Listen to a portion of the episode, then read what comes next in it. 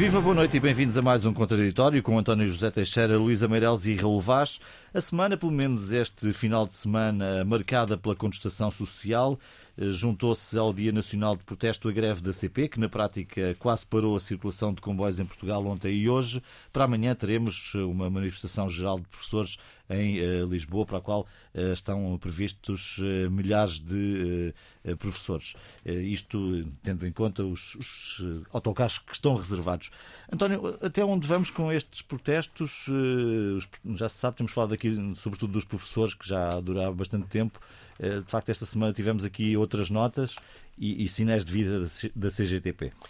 Bom, eh, falaste em Dia Nacional de Protesto, nós estamos em meses nacionais de protesto e, e vamos por aí e, e não sabemos uh, como, é que, como é que isto se vai desenvolver, irá parar, enfim, os protestos em sociedades abertas como as nossas são, são além de legítimos, no, normais e, e, regulares. E até salutares, de certa E saudáveis e muitas vezes ajudam a desbloquear situações. Eh, e, portanto, não é apenas uma questão de, de liberdade e de legitimidade.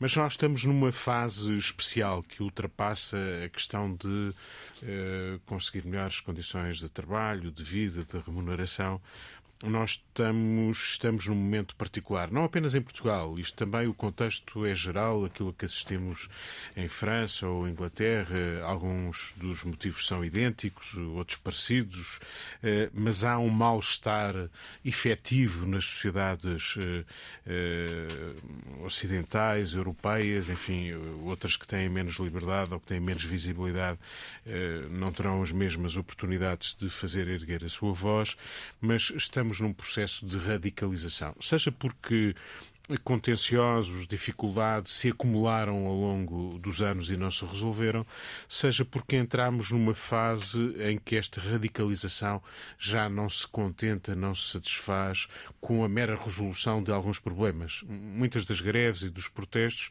pretendiam reforçar a negociação, conseguir algo mais do que não se tinha, mesmo que esse algo mais não fosse tudo aquilo que se queria ter.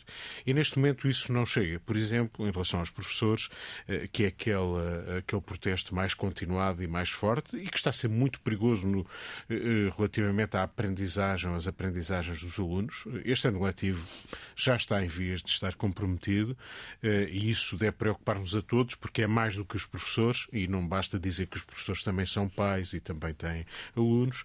Digamos que essa largura é bastante maior do que a classe dos professores e, portanto, estamos aqui numa encruzilhada difícil. Hoje eh, conhecemos números, ou ontem conhecemos números, sobre o poder de compra dos portugueses. E, e, muitas vezes pensámos que ele não tinha sido muito afetado, mas os números deixam já entender que uma estagnação em 2021 e uma perda efetiva de poder de compra em 2022, sendo que essa perspectiva de perda de poder de compra se mantém para, para este ano e vamos ver que evolução tem. E, nesta altura, a remuneração média bruta dos portugueses anda por os mil 1.334 euros. Bruta. É disso, bruta. Eh, e tem vindo a cair. Isto tem vindo a cair sobretudo no setor público, curiosamente mais do que no setor eh, privado. A inflação é muito a culpada disto. E, portanto, apesar dos sinais de eh, abrandamento da inflação, os últimos sinais, já os de hoje, dão conta disso, não é ainda suficiente para pôr cobro a, esta espiral de inflação. E, portanto, obviamente que muitas das reivindicações que ouvimos são contra o aumento do custo de vida. Bom, nós somos todos contra o aumento do custo de vida. Não é uma coisa que nos divida, de certeza, não é? Ninguém é a favor do aumento do custo de vida. Exceto os salários acompanharem. Agora, eh, se os salários acompanharem, para pegar na tua questão, porque é no fundo isso também que muitas vezes eh, parece movimentar uh, as pessoas, nós temos que explicar que isso é capaz também de não resolver o problema, porque se calhar assim até seria fácil, passa a expressão, porque obviamente que isso também não era fácil nem para, nem para as empresas nem para o Estado. Mas uh, a inflação não para por a gente equiparar os salários à inflação. Porventura até subirá mais. É uhum. É isso, pelo menos, que a experiência demonstra. E por isso, o que falta aqui e hoje vi uma, hoje não, ontem, uma, hoje, uma entrevista de, do antigo Ministro da Educação, ainda a propósito dos professores, uh, que falava de uma radicalização, isto para ir ao encontro que há pouco dizia, e que há aqui se calhar uma ideia de que, para além das justas reivindicações e preocupações, há também uma ideia mais irracional de instabilizar por instabilizar. Isto é, de que há quem queira partir isto tudo, se me permitem a expressão, mesmo que não exista programa, mesmo que uh, isso não seja tudo possível, mesmo que uh, a negociação uh, esteja aí, mas não se quer negociar, ou se rejeita um compromisso, uhum. as negociações dos professores não deixam entender que tenha sido aceito por qualquer sindicato uma concessão do governo. E já houve, como aqui dissemos, concessões relevantíssimas, importantíssimas e pesadas. O que é que falta? E remato com isto. Falta, e essa é a encruzilhada em que estamos, falta que o poder político tenha eu poderia usar a expressão de Marcelo Grilo, a delicadeza política, porque ele também enfrentou períodos difíceis quando foi Ministro da Educação. Eh, mas falta eh, coragem, falta um discurso claro, limpo, que diga em que situação estamos, que dê resposta clara ao que está em causa em cada um destes conflitos. Nós não podemos olhar para o conflito e todos os dias pensar, bom, os maquinistas e a CP está em greve, para os comboios todos, os professores continuam, sem termos uma ideia clara do que é que está em jogo. Eu acho que é preciso que o poder político se assuma, que diga uh, o que é que está a fazer, que diga até onde pode ir, que diga que compromisso é que quer construir e que o diga claramente, porque senão na praça pública é apenas um ruído a que assistimos, que temos ideia ideia que esse ruído corresponde a justa reivindicação e justas preocupações, mas não sabemos até onde o Estado quer, pode e deve ir. Luísa, como é que se resolve esta questão e o que é que está no, no centro dela, da contestação social? Está no centro da contestação social. Eu acho que o que está no centro desta contestação é um clima de mal-estar geral a nível do país. Uh, e acho que isso reflete-se bastante nas próprias reivindicações dos trabalhadores e, e no seu um, apoio por parte das, das, suas respectivas classes, quer dizer, eu estou a falar de classes em termos classes profissionais uhum. uh, que vão à luta e vão radicalizando a luta. A sensação, efetivamente, é que uh, tu tens um, uma como diz o Marcelo Grilo na entrevista de hoje do público, há uma radicalização da, da contestação. Uhum. Uh, e isso ultrapassa, uh, isso, isso ultrapassa os próprios sindicatos. Nós sabemos que a CGTP, sim senhora, está na luta neste momento, a FENPROP, a, a FENPROF, desculpem, uh, dos professores, amanhã fará uma enorme manifestação, não é? Com os tais quase 600 autocarros que vêm de todo o país, e houve alguns sítios que até tiveram que ser fartados em Espanha, portanto, isto é uma manifestação à moda antiga. Uh, antiga, digo eu, quando, são, quando, quando se envolvem as centrais sindicais nestas, nestas quer dizer, não, um, nestas manifestações, quer dizer, não é o simples uh, uh, apelo protestante, Sim. entre aspas, de cada um. porque eu vejo, eu estive a ver a lista de, de, de próximas manifestações e contestação social e, e todos nós vamos dar por ela, não é? Porque isto é assim, no dia 25 de fevereiro, a Vida Justa é a Vida Justa vai desencadear um grande um grande protesto a nível geral. A Vida Justa é um movimento que extrapola Uh, digamos, uh, uma estrita, tem gente ligada a todos os, todos os partidos, várias associações, etc. Sobretudo virada para a habitação, que é efetivamente o grande drama que vivemos hoje em termos sociais. No dia 3 de março vamos ter a greve climática uh, dos jovens outra vez, e que vão, em maio, vão voltar a, a tentar ocupar as escolas. No dia 1 de abril deste, temos uma greve, contra, uma manifestação contra as, a habitação. Os professores sabemos como estão. Amanhã será a grande manif em Lisboa. Os enfermeiros uh, vão começar a greve dos turnos, já começaram, aliás, até dia 24 de fevereiro. A CP está em greve, como se sabe, desde quarta-feira. Dia 9 ontem esteve 24 horas, mas até dia 21 de fevereiro serão greves às horas extraordinárias. As perturbações que vai causar nas pessoas que vivem, que têm que utilizar, vai ser uh, de monta. E que se viram ontem e hoje. Exatamente, e que vão continuar a ver, não é? Os polícias uh, vão também com delegações, como a delegação à manifestação da manhã dos professores. Os funcionários judiciais vão entrar em greve durante o mês entre 15 de fevereiro e 15 de março. Os médicos têm greves marcadas para 8 e 9 de março. Os técnicos, uh, os técnicos de emergência hospitalar, idem. Os técnicos hospitalar. E de emergência hospitalar. Não, e tens os técnicos de diagnóstico e terapêutica. Hum. Dois. E tens finalmente os farmacêuticos. Ou seja, tudo isto vai fazer moça, cada, num clima geral que já é descontentamento. As perturbações que vão originar estas greves, porque em maior ou menor escala vão fazê-lo, vão ainda agravar este mal-estar e este descontentamento. Um, as greves são obviamente justas e muitas vezes são, e muitas vezes não. E digamos que pela teoria, Uh, uh, ou pelo menos e a prática de movimento sindical até há pouco tempo, eram efetivamente a última grau da, da luta, quando se esgotaram todas as outras formas de luta. Agora não. Muitas vezes, antes de esgotar as formas de luta, ameaça-se uma greve, ou vamos para a greve. Aliás, estas, esta greve dos professores. Um, onde, na verdade, eu até cito aqui um trecho muito interessante da entrevista do, do Marçal Grilo, porque lhe, lhe perguntaram, uh, a jornalista que faz a entrevista, uh, pergunta, pergunta os sindicatos radicalizaram-se, é isso?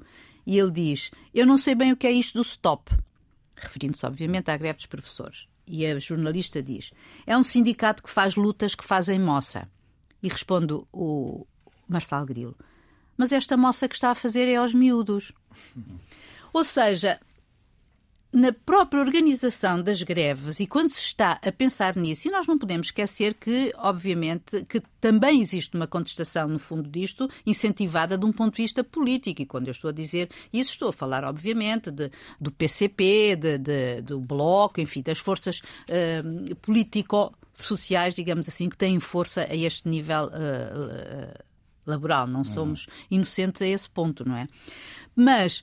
Um... Mas há muitas carreiras paradas, de facto, nos últimos anos, e há aqui esta moça uh, da inflação, do aumento dos custos da habitação. Exato, há, aqui, há aqui problemas reais para resolver, não é? Exato, há, há problemas reais para resolver e que têm que ser resolvidos, provavelmente não é com a, a rapidez com que é possível uh, uh, resolvê-los.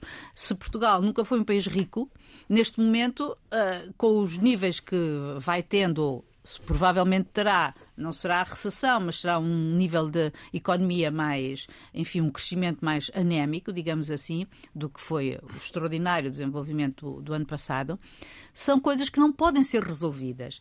E esta sensação, e aquilo que me assusta, confesso-te, é a, a falta de perspectiva de quem está a manifestar-se, porque é uma tampa que solta, e depois, de um ponto de vista do outro lado, que é quem tem a obrigação de dar essas respostas, não tem essa se por um lado pode não ter uh, as necessárias uh, armas, de um ponto de vista económico ou financeiro, para, para solucionar tudo isto, mas também não está a conseguir e nem consegue, até agora, envolver uh, eh, um, as pessoas numa, com uma perspectiva, percebes? Falta, hum. Acho que falta uma perspectiva de. O problema, de facto, de também de tempo, eu não posso chegar de facto ao supermercado e dizer que pago só depois da manhã ou para o ano, não é? As pessoas têm pois, essa questão. Já não Exato. Já não há o fiado. Haverá seguramente em alguns sítios, mas Sim, não é forma de viver viver, não é? Bem, ou, ou pelo menos aspecto. é sinal de grandes dificuldades das famílias. A Luís e o António já, já se referiram, já fizeram a viagem, a viagem que neste mês, eu diria, é um mês horrível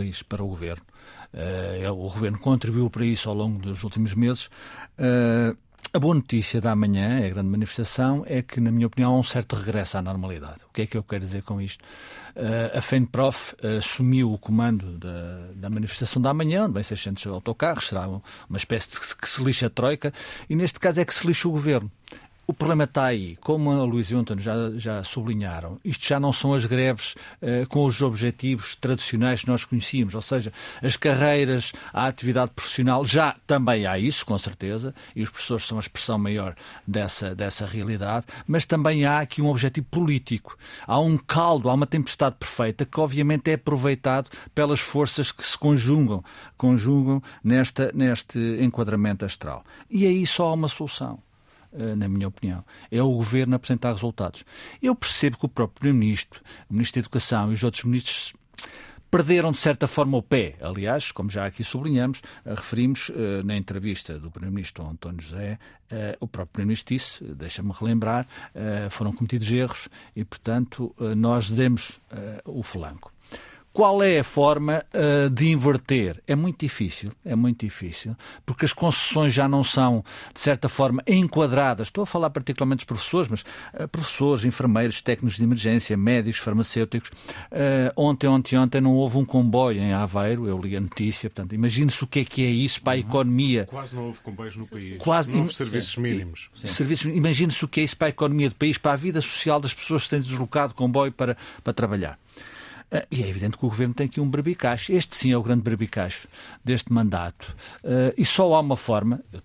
É evidente que, se me perguntarem qual é, ou como se faz, não sei. E acho que provavelmente muita gente do governo também não sabe, o que é absolutamente compreensível. É apresentar resultados. Relembremos da, da, dos tempos da Troika, ah, daquela grande manifestação, aliás, maior quanto à taxa social única, as manifestações do contra a Troika, que se lixa a Troika.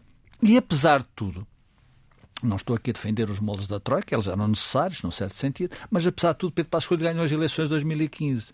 Porque, de facto, houve ali um, um fumo da Índia, houve ali uns resultados que foram perceptíveis. Não eram aqueles que, se calhar, que as pessoas queriam ou exigiam. Uh, isso depois veio-se a, a, a, verificar no tempo depois da, da geringonça, ou seja, repor salários, pensões e outros uh, benefícios fiscais e sociais. Isso também iria fazer na minha opinião, o governo de Pedro Passos Coelho é o segundo governo. Mas houve ali uma esperança, houve uma janela que se abriu e isto passou. Isto passou. Houve uma saída mais ou menos limpa ou limpa. E, portanto, as pessoas em casa uh, perceberam o pior já passou. Aqui estamos precisamente nesse pico, ou seja, o pior ainda está para vir, pensam as pessoas. Eu acho que é evidente que temos que ver o Covid que apareceu, a guerra, a inflação e a guerra. É evidente que há aqui um quadro que é preciso reconhecer que. É complexo. É muito, muito complexo. E que não depende, obviamente, só de um governo. Neste caso, o governo português. Também há que reconhecer essa realidade. Mas, simultaneamente, eh, há algumas ferramentas que podem dar, abrir um bocadinho essa frincha da, da janela, que é a inflação está de facto a diminuir. É um facto, 8, tal os últimos, os últimos números. O Reino Unido acaba de escapar à recessão. Eh, é muito importante para a Europa e para o mundo, particularmente para a Europa. Eh, há uma folga orçamental que o próprio Primeiro-Ministro, o Ministro das Finanças, tem vindo a reconhecer. Uh, não, há, não vai haver o crescimento que houve em 22, mas vai haver crescimento. E, portanto, este é o quadro em que, com inteligência, Uh, com habilidade, uh, eu não ia dizer a palavra, mas também digo, porque é no bom sentido, com alguma manha política e com resultados, sobretudo com resultados, o governo pode começar a dar a volta. Este ano é fundamental e o Presidente da República tem dito, e eu tenho dito aqui repetidamente, atenção ao PRR. Atenção ao PRR. A economia não está má, uh, dentro do quadro que existe. O PRR tem muito dinheiro para executar, uh, já não direi se está atrasado, se está adiantado, mas não tem resultados. Quer dizer, não se vê. É evidente que nós sabemos, todos nós sabemos que o PRR não é despejar dinheiro e no dia seguinte a colheita floresce. Não é assim, não é semear Sim. e no dia seguinte há esses resultados. Mas há esse, esse, esse ar do tempo Uh, que é muito mau, uh, que está, uh, que inquistou e que encanita a sociedade portuguesa, e esse é que tem que ser a mudança. Ou seja, eu não defendo, por exemplo, não defendo. não sei até que ponto é que, por exemplo, na, relação, na questão dos professores, o Primeiro-Ministro não devia arregaçar as mangas, eu já o disse aqui, e pôr-se à frente das negociações. Mas é o trunfo final. Seria um problema, não, um problema é... para outras negociações, não é? Teria que avançar não, para outras. Não, porque oh, João, também aquela, aquela questão que se diz, ah, não aumentamos professores, temos que aumentar toda, toda, toda a outra eh, administração pública. Não sei se é bem assim, quer dizer, ou seja, é preciso também, quer dizer, o privado não se ganha tudo do mesmo escalão, quer dizer, Sim. Eh, não há classe A, B, C, D, E, F, G, H. Portanto, é preciso que o Estado, obviamente isso é outro, outra roupagem do Estado Social, da administração pública portuguesa, mas o Governo tem que começar, eh, na minha opinião, a encarar isso em termos de abrir esperança às pessoas com factos. E os factos podem ser, obviamente, também verbais. Eh, eu sei que o Primeiro-Ministro inverteu essa viagem que vinha a fazer, eu acho que muito bem, fez bem. Eh, agora é evidente que é preciso que as pessoas percepcionem que isto está para mudar. É muito difícil, mas não é impossível. Viva, boa noite de novo. Um incêndio na moraria provocou a morte de duas pessoas e ferimentos em mais 14, numa casa onde residiam quase duas dezenas de pessoas, e colocou na ordem do dia o debate nunca acabado sobre as questões da imigração. Com trocas de acusações entre a Câmara de Lisboa e o Governo sobre falhas nesta área, Moedas veio defender limitações contingentes na imigração. O PS respondeu que a emissão de vistos tem sido cautelosa e, portanto, o problema está uh, controlado e que Moedas deve tomar melhor conta da sua casa. Uh, enfim, António, esta questão da imigração, nós sabemos, pela Europa fora, tem sido um tema absolutamente determinante da discussão política e em Portugal parece mal resolvido este tema. Sim, é lamentável tudo o que acabaste de enunciar, é lamentável que tenha sido essa reação. Eh, eu deixa-me enunciar aquela que não é lamentável, que é louvável e que devia fazer pensar uh, autarcas e, e governantes, uh, que é do Presidente da República, porque felizmente nestas situações, como já aconteceu noutras, congêneres e, e não só, felizmente há Marcelo Rebelo de Sousa para nos deixar ao menos menos envergonhados em relação a estas situações. É extraordinário que a primeira reação política não seja de dar atenção a estas pessoas. Marcelo Rebelo de Sousa foi ao Algarve encontrou-se com uh, uma vítima, não falaste do certo. incêndio, mas acontece no tempo muito próximo. Uma agressão em. Uma agressão a um nepalês uh, há pouco tempo em Lolé, em Lolé em Olhão, peço desculpa, uh, e que foi agredido uh, barbaramente por um bando de, de jovens. e o primeiro gesto que ele fez foi ir ao encontro dessa pessoa, pedir desculpa em nome do Estado português e foi ir à escola onde provavelmente alguns dos agressores estudam, porque eles são muito jovens, e fez aí uma aula de pedagogia e fez aí uma denúncia de, de instintos xenófobos que vão fazendo algum caminho. E fez um alerta. Eh, Marcelo é um exemplo nesse capítulo. É pena que os autarcas, os governantes, não percebam que têm que fazer esta pedagogia, têm que ser firmes na afirmação dos valores. Esse foi o primeiro problema. Uh, o segundo problema é a falta de resposta que o Estado dá à imigração legal os processos kafkianos que duram anos para legalizar pessoas que estão no nosso país a trabalhar e que são importantes para a nossa economia, para a nossa vida. Nós não temos excesso de imigrantes, nós temos imigrantes porventura a menos. São 7% da população. Não é um valor que nos deva preocupar. O que nos deve preocupar é que nós precisamos de mão de obra eh, mais especializada ou menos especializada em muitas áreas da nossa economia. Não estamos a saber resolver esse problema. Dito isto, obviamente que também falta nisso alguns dos políticos visados, sejam Carlos Moedas ou Luís Montenegro, julgo terem alguma razão quando dizem que é preciso políticas de imigração mais claras, que obviamente eh, deixem eh, referências sobre as pessoas que precisamos, que procuramos, que, que podemos receber, que podemos integrar. Isso não é inimigo de receber bem, e isso também não é inimigo, não é contraditório com a abertura aos refugiados. Estamos a falar de coisas diferentes. Refugiados, que, eh, para os quais devemos uh, dar atenção dentro dos limites das nossas uh, capacidades. E para os Mas, quais há legislação própria. E resto. para as quais há legislação própria. Sobre a imigração, sobre a mão de obra que precisamos. Pá, convinha que Portugal deixasse de ter tantas odmiras com devido respeito e admiração pela, uh, pela população de Odmira e por uh, aquela região, convinha que olhássemos mais para o que, que aqui está e não andássemos a apontar o dedo que isto é culpa do governo ou é culpa da Câmara, uh, porque isso é, é, um espetáculo triste e mau, porque as câmaras e os governos têm a obrigação de dar atenção às pessoas, às condições em que vivem, às habitação, habitações ou falta delas, o, o acumular de pessoas em condições, a viver em condições indignas dignas. E isso, em vez de passar culpas, valia a pena assumir responsabilidades e dar mais atenção. Estamos, eh, na verdade, Luís, a descobrir que há, há mais Odmiras à nossa vista, mas que estavam escondidas. Sim, e, e em Lisboa, nomeadamente, como demonstrou uh, o incêndio que houve uh, na moraria. Na moraria e que matou dois uh, asiáticos, não é? Duas pessoas de origem indiana, um deles um garoto, não é? De 14, Sim, 14 anos, anos, que tinha acabado de chegar uh, para fazer uma visita. Uh, eu acho, um, acho tudo isto um, muito. Quer dizer, existe aqui uma dupla, uma dupla vertente, uma social outra económica, não é?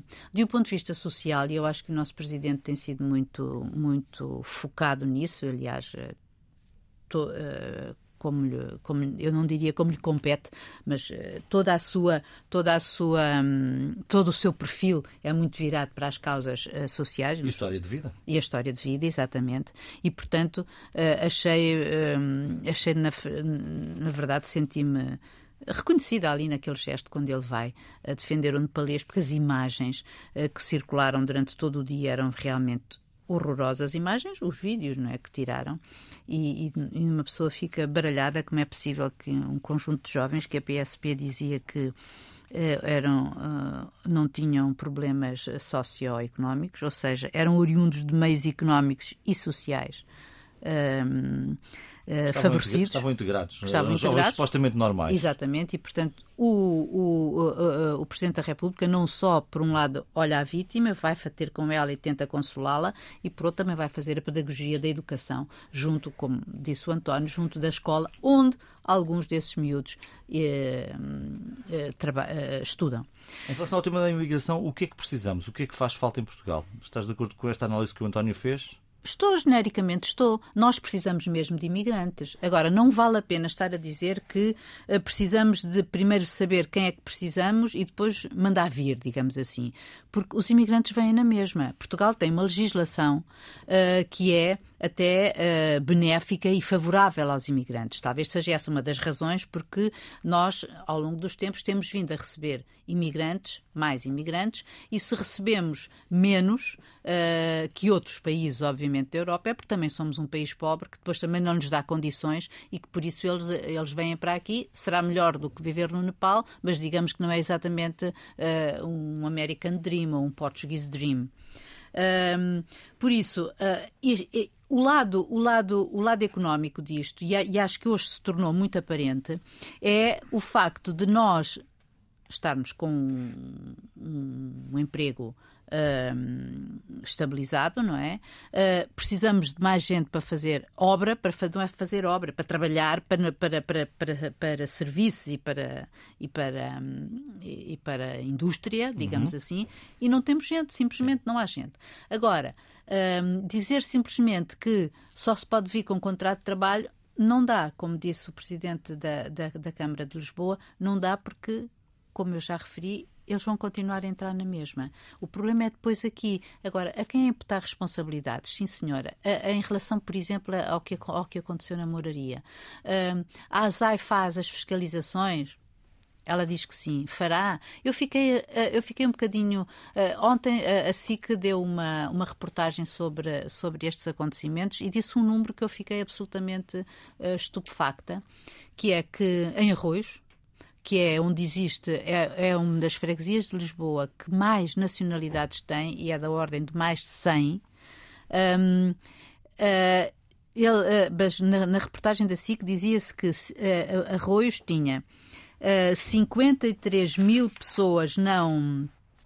Uh, registadas? Não registadas, imigrantes, não registadas, não imigrantes, e que em 2 km quadrados, porque é o que aquilo tem. E a Câmara, ou a Junta, melhor dizendo, a Junta só tinha conhecimento de 20 mil. Portanto, onde estão as outras, não é? Raul. Deixa-me começar por uma citação e depois por uma sugestão. Eu ouvi o que a Luísa e o António dizem de Marcelo Belo Souza, estou absolutamente de acordo. Aliás, os nossos ouvintes sabem o que eu penso de Marcelo Belo Souza, não só neste aspecto como em geral. A citação é esta: Do bairro da Jamaica a Olhão, Marcelo é corajoso na reação ao racismo e à xenofobia. Daniel Oliveira, hoje no Expresso. Uh, a sugestão é lerem o editorial 2 do diretor do Público, uh, Manuel Carvalho. Uh, eu acho que a bolha Uh, a bolha começa a perceber Marcelo e começa a perceber, isso é muito importante. O povo sempre percebeu Marcelo, uh, e não só na imigração, na, na, no racismo, em tudo. Uh, ainda bem, sublinhando aquilo que o António disse, ainda bem que há Marcelo Belo Souza. Dito isto, ainda há a sugestão da leitura do Manuel Carvalho, é evidente que isso tem que se discutir. Este problema tem que se discutir, não se pode pôr a cabeça na areia porque isso dá mau resultado. A Luísa disse que só 2 de 20 mil. Então e quem controla?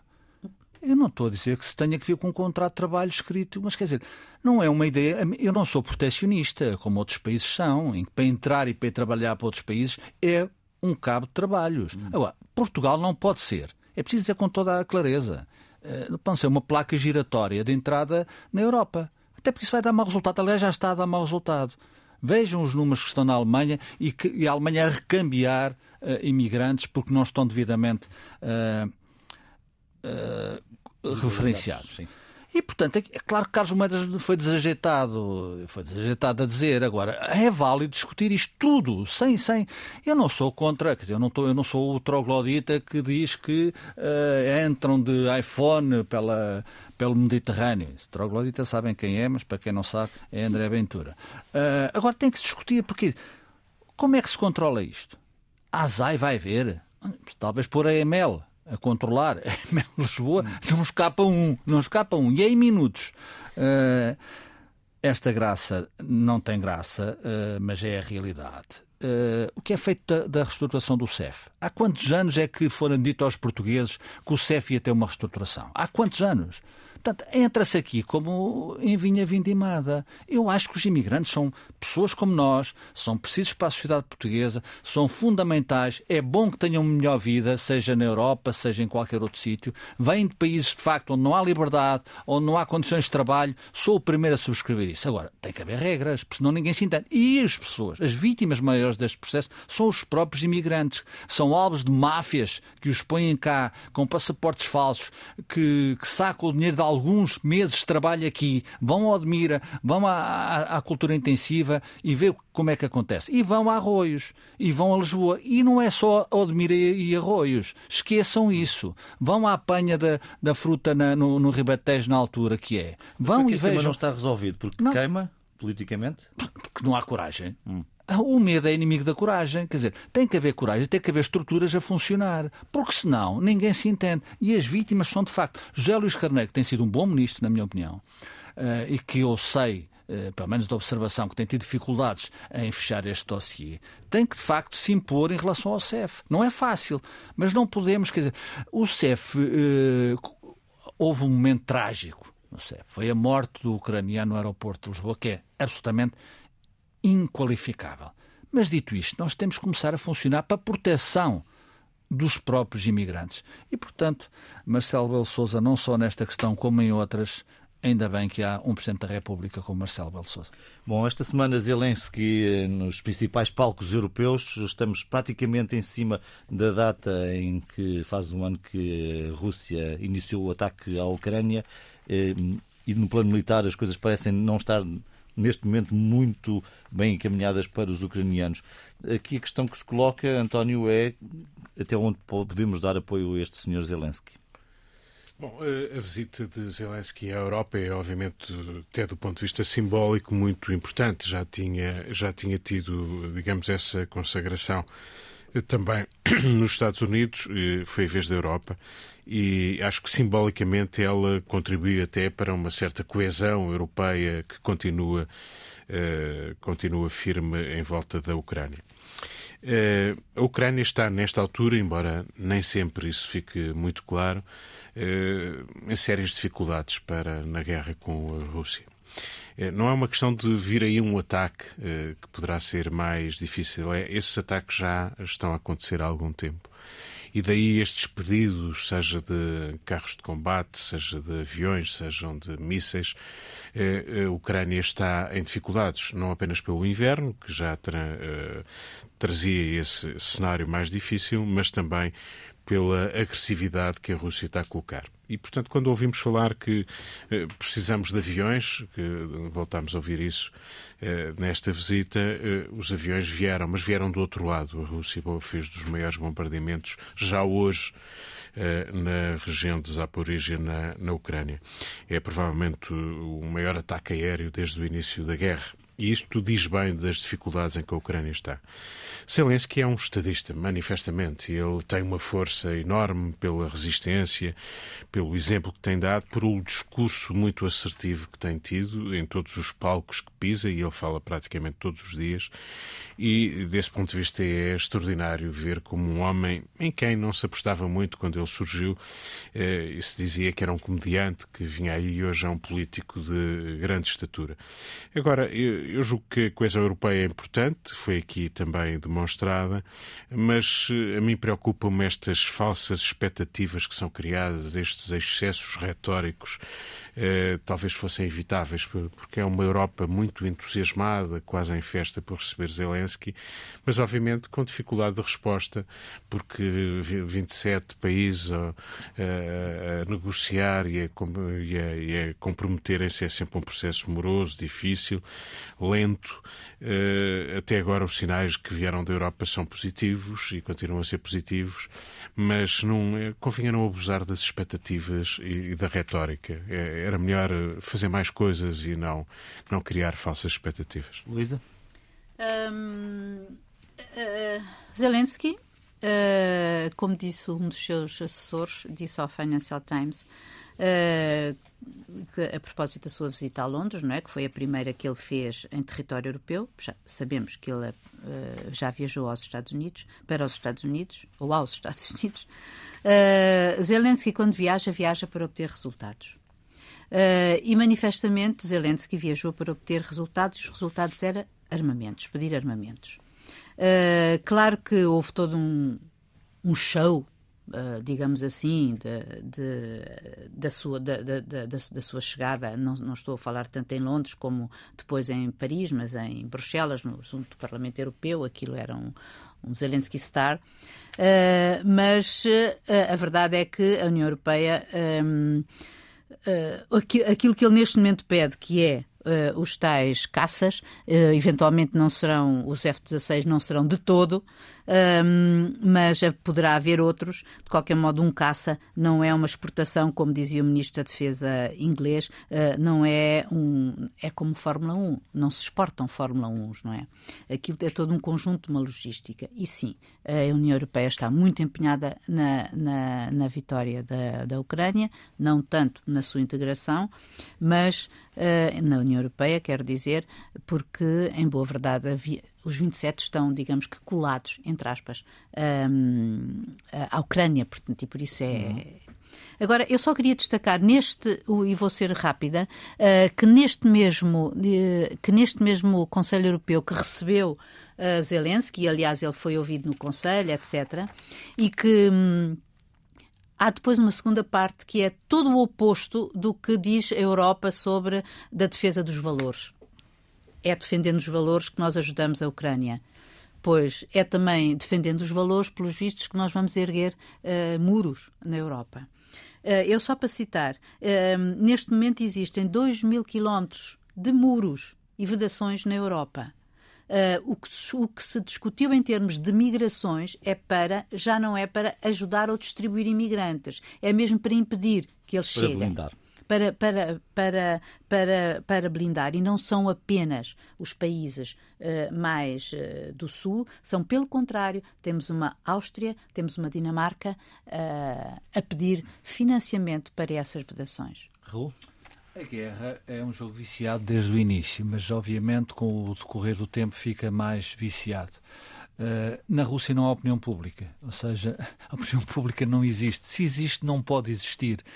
Nas democracias já há opinião pública ainda bem. E esse é um problema desta guerra, ou seja, aquilo que Zelensky conseguiu no início e, e tem mantido, uh, com um esforço enorme da sua parte, uh, lembram-se que na altura que isto começou, os Estados Unidos uh, disseram ao, ao Zelensky, a gente manda um avião e você vem com a família para os Estados Unidos, para o, para o tal Eldorado. Zelensky não quis uh, e fez bem, na minha opinião. Agora, é evidente que as opiniões públicas e a opinião pública europeia, onde há democracias liberais, uh, começam a dar sinais. Uh, aliás, Zelensky, em Bruxelas, uh, no Parlamento Europeu, pediu que uh, a Ucrânia aderisse já este ano, 23, à União Europeia e Charles Michel, nessa conferência de imprensa conjunta, disse que iria dar o seu melhor, uh, garantiu o seu melhor, mas lembrou que, obviamente, tem que haver consenso no Conselho. E, portanto, esse é um pormenor de que faz a guerra desequilibrada, porque Zelensky veio à Europa, Zelensky é de facto um excelente diplomata, é um homem com causas, com valores, mas o que é que ele levou para a Ucrânia? Não direi que foi com o bolso a abanar, mas pouco mais que isso. E, portanto, isso desequilibra a guerra, a Europa vai ter esse problema, o mundo vai ter esse problema. Como é que saímos disto? Eu acho que não pode ser só através de show-offs. O que fica por dizer esta semana, António? António José Teixeira? Coisas, como sempre, claro. Mas a habitação de que nos ocuparemos de certo nas próximas semanas eh, é um dos problemas que nos está eh, a ligar muitos destes assuntos. Eh, as migrações, os problemas que aqui falámos hoje, mesmo das manifestações, a própria Luísa há pouco citava uma manifestação motivada pelas questões da habitação. Este é um dos maiores problemas que atravessa nesta altura o nosso modo de vida em Portugal. E quando constatamos que apenas 3% das verbas disponíveis, eh, e que são a grande fatia até do PRR, eh, verbas a gerir pelo Instituto de Habitação e da Reabilitação Urbana, apenas 3% das verbas disponíveis foram realmente eh, aplicadas. aplicadas. Isto deixa-nos muitas preocupações, promessas de 30 mil casas até 2026, manifestamente fica aquém daquilo que é preciso fazer mais rapidamente. Vem um Conselho de Ministros especial no dia 16. Veremos eh, se a questão dos solos, os mecanismos de apoio às rendas e tudo isso eh, nos trazem, enfim, novas esperanças, mas este é um problema muito importante para a sociedade portuguesa e que deve ter medidas urgentes e estruturais, eh, porque sem elas não se resolve. E que toca a quase todos. Luísa, o que fica por dizer? Olha, eu queria, se me permitires, dar uma pequena explicação, porque a semana passada eu falei aqui do PRR e depois uh, tive vários um, recados, mensagens a propósito do que eu disse. Uh, e eu gostaria de fazer um esclarecimento de que é de que Portugal uh, é um dos bons cumpridores do, do, do, do PRR. Uh, existe na União Europeia, na, na, Comissão Europeia, digo, uma, uma espécie de uma tabela, é o scoreboard, uma tabela de avaliações do, do, do, do PRR, uh, e que só que este, o plano de recuperação e resiliência, tem umas características diferentes uh, de outros, dos, anti, dos anteriores. É que a execução um, não pode ser avaliado quantitativamente, quantitativamente, que é a tendência, por exemplo, a, União, a, Comissão Europeia só despende verbas, e recordo que no dia 8 Portugal recebeu mais 1,8 mil milhões de euros de, de PRR, dia 8 anteontem. Agora, só quando cumpre determinadas metas. E essas metas são qualitativas. Por exemplo, em Espanha, Espanha tem pendente a reforma de pensões. Como é que se avalia ou compara a meta da reforma de pensões em Espanha com uh, a reforma das ordens em Portugal, que é outra das condições para Portugal receber mais dinheiro? Olha, sendo certo que neste momento esse diploma das ordens foi enviado pelo Presidente da República para o TC. Uhum. Portanto, isto é muito complicado. Se eu vir só nessa tabela o que são o cumprimento das, das, das tabelas, da, da, das metas e indicadores, do PRR. Porto, o campeão, o primeiro, é a França, juntamente com a Espanha, que tem 22%. Todavia, tem um nível de execução inferior a Portugal. Portugal tem 17% cumprido. É o, o, o segundo, segundo barra terceiro. Tem 7,86. A Itália, que tem mais uh, que tem mais metas e planos e, e, e marcos cumpridos, tem 18%, de, 18%, todavia tem uma execução superior, 10%. Portanto, tudo isto é, é, é efetivamente complicado e é muito fácil. É muito fácil uh, eh, ehm, dizer uma coisa e outra. Dizer, dizer, dizer uma coisa e outra. E, portanto, Agora, há uma coisa que é importante: Sim. é que, em vez de estarmos a discutir o quanto é de execução, o quanto se recebe ou não se faz, porque em geral os ritmos são lentos no princípio e depois avançam no final, no, mais para os anos finais. Talvez fosse bom, e essa era uma discussão interessante de se ter, era a qualidade daquilo em que se vai investir. Ou seja, e se aqueles efetivos projetos em Portugal, aliás, o Miguel Pérez Maduro tem hoje um interessante artigo sobre isso no Expresso, se efetivamente os, os, os marcos e aquilo em que Portugal investiu efetivamente fazem sentido. Raul? Aterremos uh, rapidamente, brevemente neste, no jardim plantado aqui à beira-mar. Uh, afinal, parece que a Igreja já vai pagar o palco de do, da Eduardo VII, a exigência do Presidente da República. Afinal, parece que o tal palco dos 5,5 milhões já passa para metade, portanto, estamos a 100 e tal dias, 180 dias, ou coisa que o valha, das Jornadas Memoriais de Juventude. E é, é, Portugal no seu pior ou no seu melhor, conforme se quer entender. Outro tema é a TAP. Uh, o ECO tem, o, o, Jornal Digital tem esta semana dado notícias da privatização. Regressemos a 2015. Parece, e há documentação, que afinal o consórcio do Sr. Nilman e Humberto Pedrosa comprou com o pelo do cão, ou seja... Comprou o cão com o pelo com, do cão. Comprou o cão com o pelo do cão.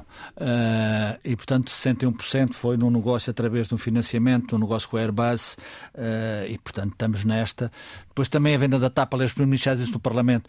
Esta comissão de inquérito que vai até 2015, no certo sentido, claramente bem, vai dar cabo da TAP. Uh, vamos ver como é que a TAP vai ser vendida e a quem vai ser vendida. O Ministro da Economia uh, não corrigiu, mas já há duas semanas, três semanas, fez uma entrevista em Madrid onde abria espaço para a Ibéria. Ontem, ontem, ontem no Parlamento disse que na opinião pessoal dele não devia ser a Ibéria. Portanto, esta, esta confusão na clareza é absolutamente, uh, enfim, Uh, periclitante face ao que se vê por uma, um dossiê tão importante como a TAP. Neste não há só mal. Uh, o ministro João Galamba, uh, ministro das Infraestruturas há pouco tempo, e é um elogio ao ministro que eu quero aqui deixar, disse uh, a Catarina Martins: é pá, o Estado o Estado é uma pessoa de bem. Se o Estado não for uma pessoa de bem, mais ninguém é de bem. O exemplo vem de cima. E, portanto, quando se diz que não se vai pagar, Catarina Martins não quer pagar nada a ninguém, uh, seja nem, nem, nem prémios, nem, nem. Aliás, uh, era bom olhar para dentro de casa e ver como é que foi o downsizing de recursos humanos no bloco, uh, no bloco de esquerda.